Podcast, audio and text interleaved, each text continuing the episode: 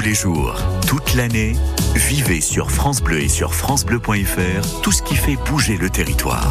Nous sommes à l'entrée de Brest, en effet, là sur le pont de Plougastel, le pont Albert Loup. Mais au fait, qui est Albert Loup? Louis Gildas, on compte sur vous pour ce rappel historique. Albert Loup, un président du Conseil général du Finistère, qui eut l'idée de la construction de ce pont à l'entrée de Brest. Aujourd'hui, je vais vous parler du pont de Plougastel, pas du pont de l'Iroise, non, mais du vieux pont Albert Loup. Albert Loup, cet ingénieur polytechnicien est aussi conseiller général et maire de Quimère. En 1912, il est président du Conseil général du Finistère, puis de 1914 à 1919, il est député, puis sénateur, jusqu'à sa mort en 1927. C'est un homme de gauche radicale, avec ses chevaux de bataille, les routes, les ponts, les ports. Mais son grand projet, c'est la construction d'un pont rail-route reliant Quéruon à Plougastel.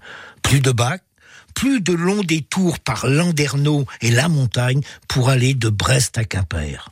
En 1922, sa construction est décidée par le Conseil général présidé par Albert Loup. Le chantier s'ouvre en 1926 et les travaux vont durer quatre ans. Des travaux dantesques. La rencontre entre les Lornes et l'océan est tumultueux, impossible d'installer des échafaudages. On attendra que les fondations soient coulées pour installer un système ingénieux aubané par des câbles. Les élus ont choisi l'architecte Eugène Fraissinet, le pape du béton armé que les élus n'aiment pas du tout.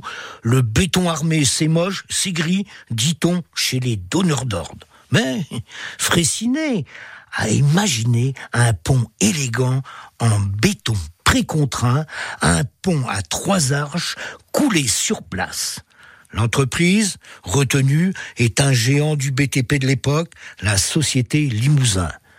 Le département qui n'a pas une confiance absolue dans les techniques de Fraissinet, passe un accord avec l'architecte et l'entreprise.